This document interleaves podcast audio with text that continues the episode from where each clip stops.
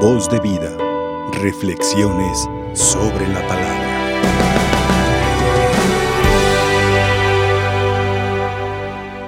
Estamos en el último día del mes de septiembre, mes de las Sagradas Escrituras, que espero que todos hayamos manoseado en estos días, en este mes, la palabra de Dios, que hayamos ah, leído algún libro, ya sea del Antiguo, ya sea del Nuevo Testamento. Y si no lo hicimos, pues es momento, aunque sea este día, aunque sea este mes. Y ya mañana comenzamos el día primero de octubre, mes también de las misiones, donde vamos a pedir a Dios de una manera insistente, con mucha fe, por todos los misioneros, para que se, se siga extendiendo el reino de Dios.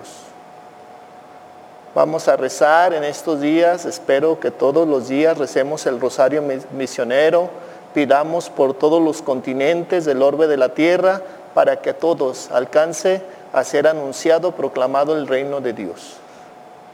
Les voy a hablar un poquito del santo de ahora, San Jerónimo, que es el patrono de las Sagradas Escrituras o el padre de las Sagradas Escrituras. ¿Qué significa la palabra Jerónimo? Significa nombre sagrado. San Jerónimo nació en Dalmacia, Yugoslavia, el año 342. Sus padres tenían buena posición económica y así pudieron enviarlo a estudiar a Roma. En Roma estudió latín bajo la dirección del famoso profesor de su tiempo, Donato, el cual hablaba el latín a la perfección pero era pagano. Estaba, esta preparación llevó a Jerónimo a ser un gran latinista y un buen conocedor del griego y de otros idiomas, pero muy poco conocedor de los libros espirituales y religiosos. San Jerónimo pasaba horas y días leyendo y aprendiendo de memoria a los grandes autores latinos como Cicerón, Virgilio, Horacio y Tácito, y a los autores griegos como Homero, Platón, pero menos los libros religiosos y espirituales. San Jerónimo tiene un sueño aterrador donde le escribe una carta a Santa Eustoquia y le narra lo que ha soñado. Sintió que se le presentaba ante el trono de Jesucristo para ser juzgado nuestro Señor y le preguntó, ¿a qué religión perteneces, Jerónimo?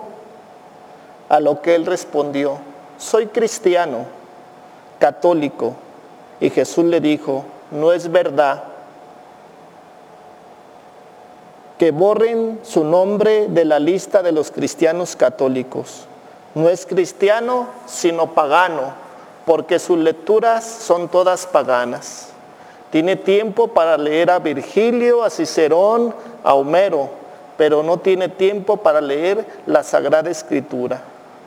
San Jerónimo se despertó llorando y en adelante su tiempo será siempre para leer y meditar libros sagrados. Y exclamaba emocionado, nunca más me volveré a trasnochar para leer libros paganos. San Jerónimo decide irse al desierto a hacer penitencia por sus pecados, especialmente por su orgullo, por su soberbia y su mal genio.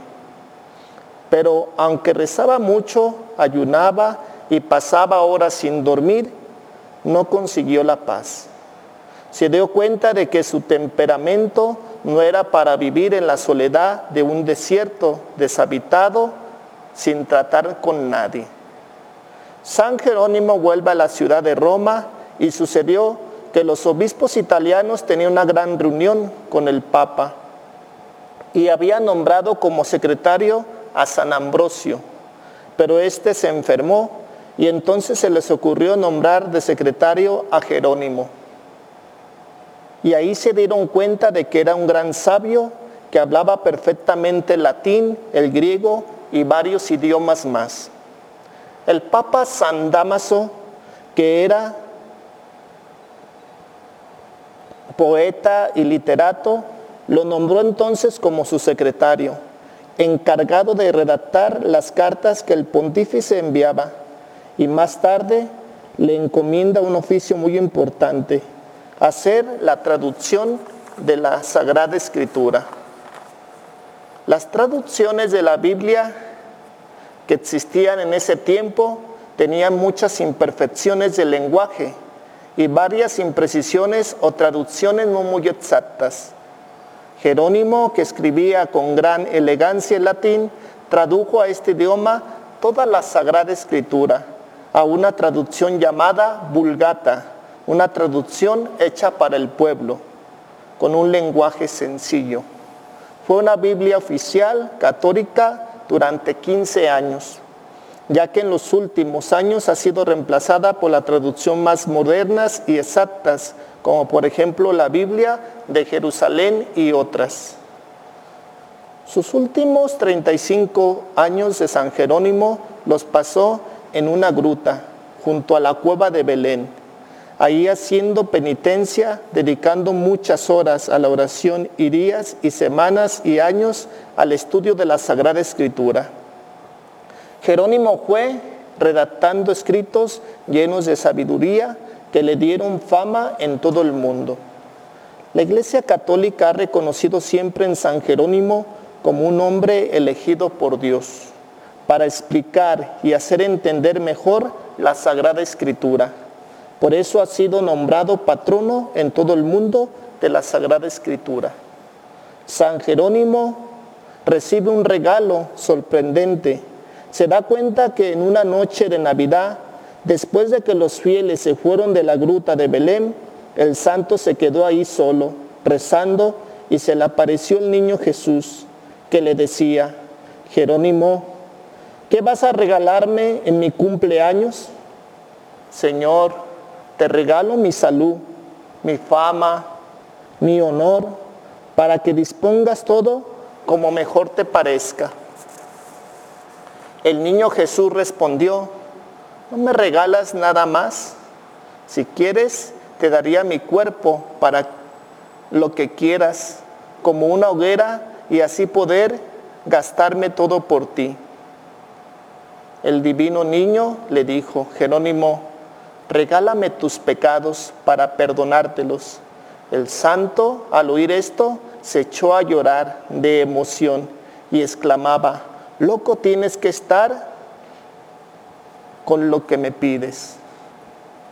El 30 de septiembre del año 420 muere San Jerónimo con su cuerpo debilitado por tantos trabajos y penitencias y entregando su alma a Dios para recibir el premio de sus fatigas.